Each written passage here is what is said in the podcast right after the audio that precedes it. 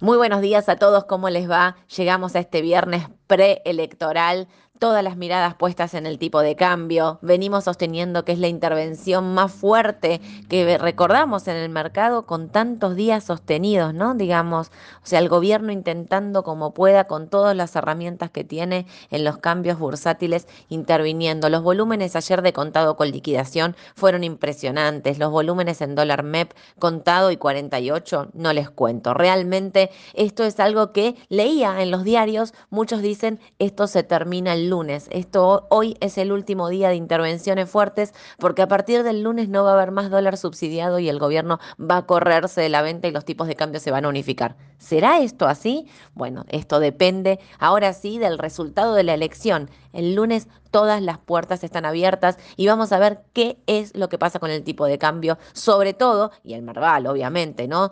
¿Qué reacción tiene al resultado electoral? Que como les venimos diciendo, nadie tiene la certeza de lo que va a pasar.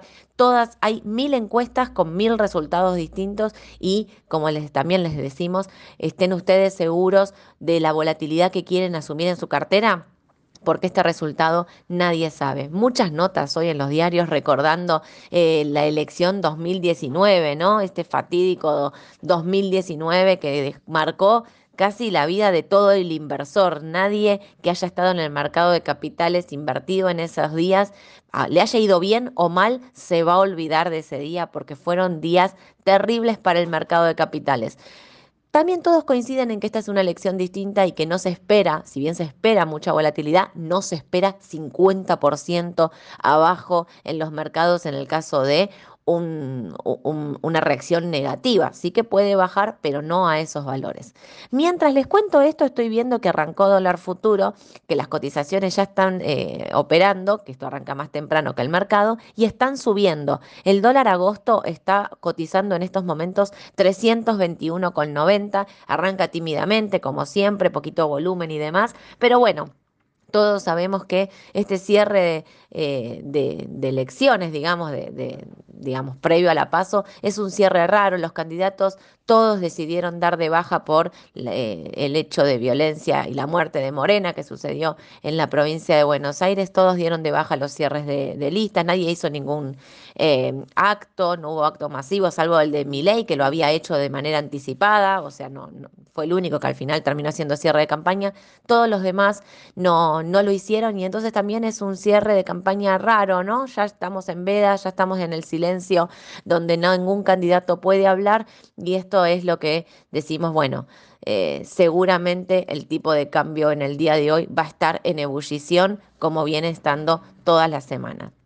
Eh, el tipo de cambio contado con liquidación, les digo, ayer tuvo un, récord de, de, volumen, ¿no? O sea, y cerró en 598,74. Pero créanme que durante todo el día estuvo arriba de los 605, 606 fácil, tranquilamente, y también se ve mucha distorsión de cambio de contado con liquidación según el, el instrumento con el que lo midas. No era lo mismo un Galicia que un macro, que un CDR de Coca-Cola. Bueno, muchísima volatilidad en todo el mercado.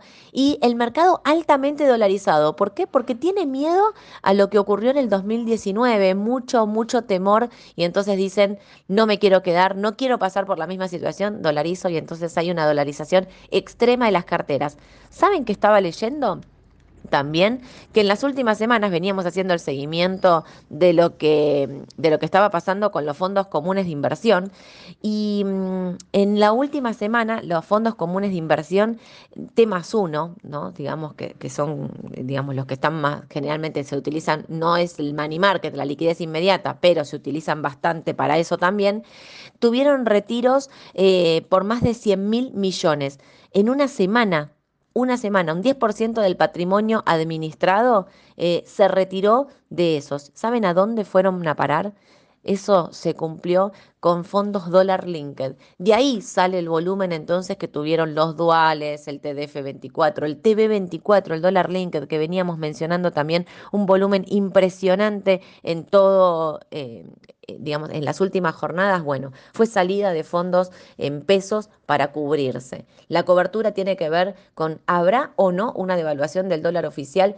Veremos qué es lo que ocurre la semana que viene. Lo que sí sabemos es que el gobierno está acelerando esta devaluación del oficial día a día día a día, ¿sí? O sea, lo que hizo fue el crawling peg, que es este devaluación diaria, viene mucho más rápido, viene corriendo mucho más rápido que la, inflación argentina.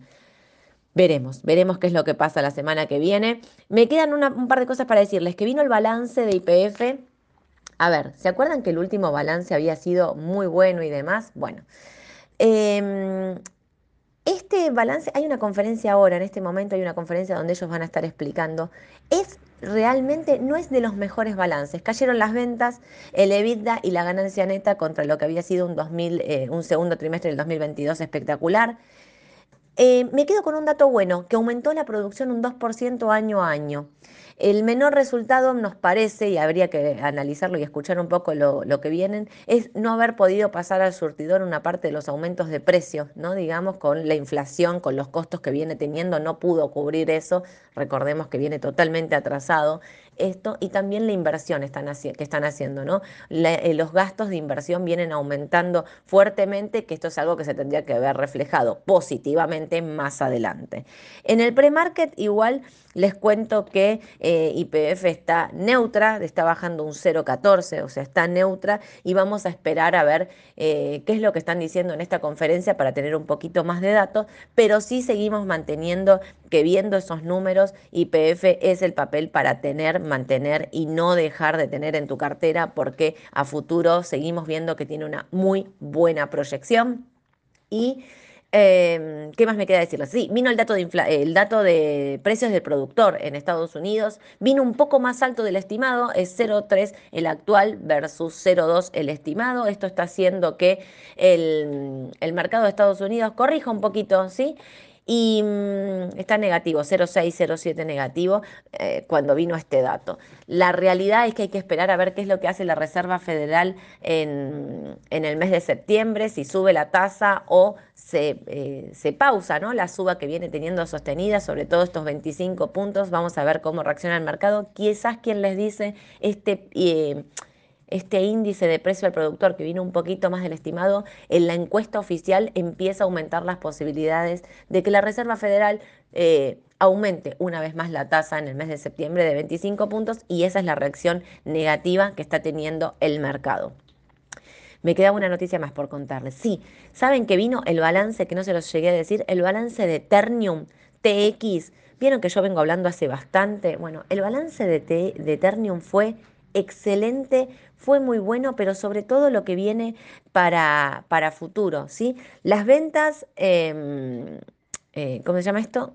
Em, vinieron... Eh, digamos, como que el, a ver, la caída del precio del acero no impactó directamente en el balance de Ternium y mm, esto es lo que hace que eh, le pongan un precio objetivo de 49 dólares para em, los próximos 12 meses. Está alrededor de 40 dólares. ¿sí?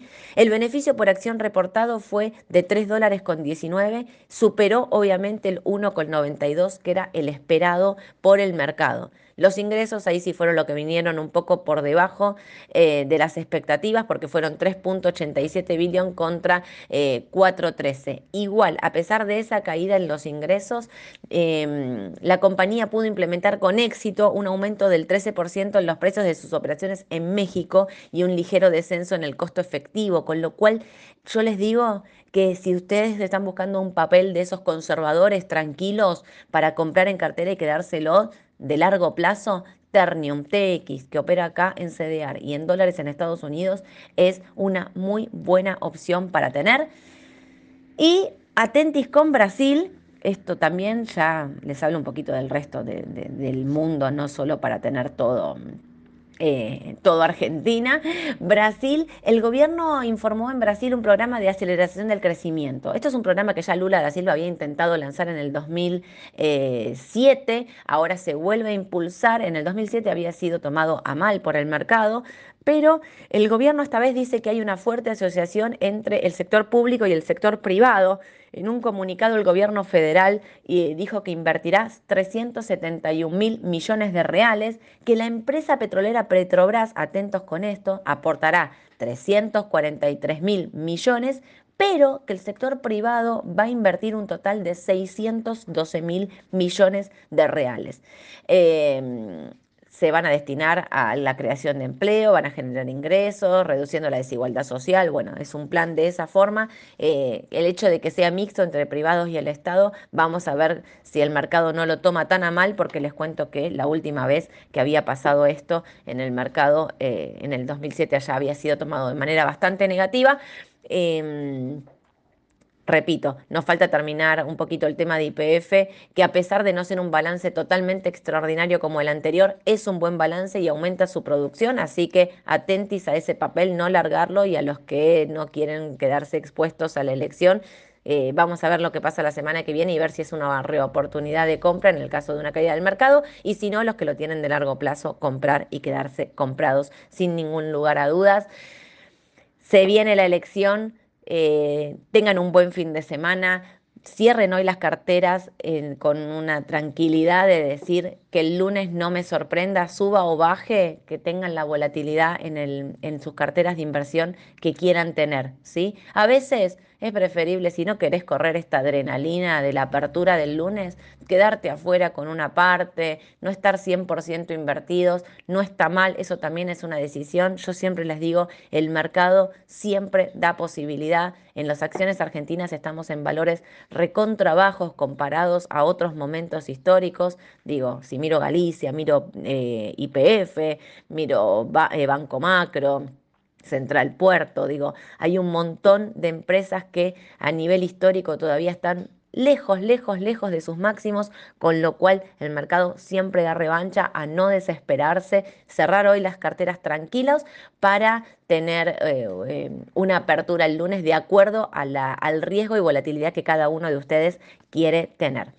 Que tengan ahora sí un excelente, un excelente fin de todos a votar y nos vemos el lunes 9.45 en la mañana del mercado para ahora sí analizar la elección y ver cuáles son los papeles de oportunidad en los que hay que comprar.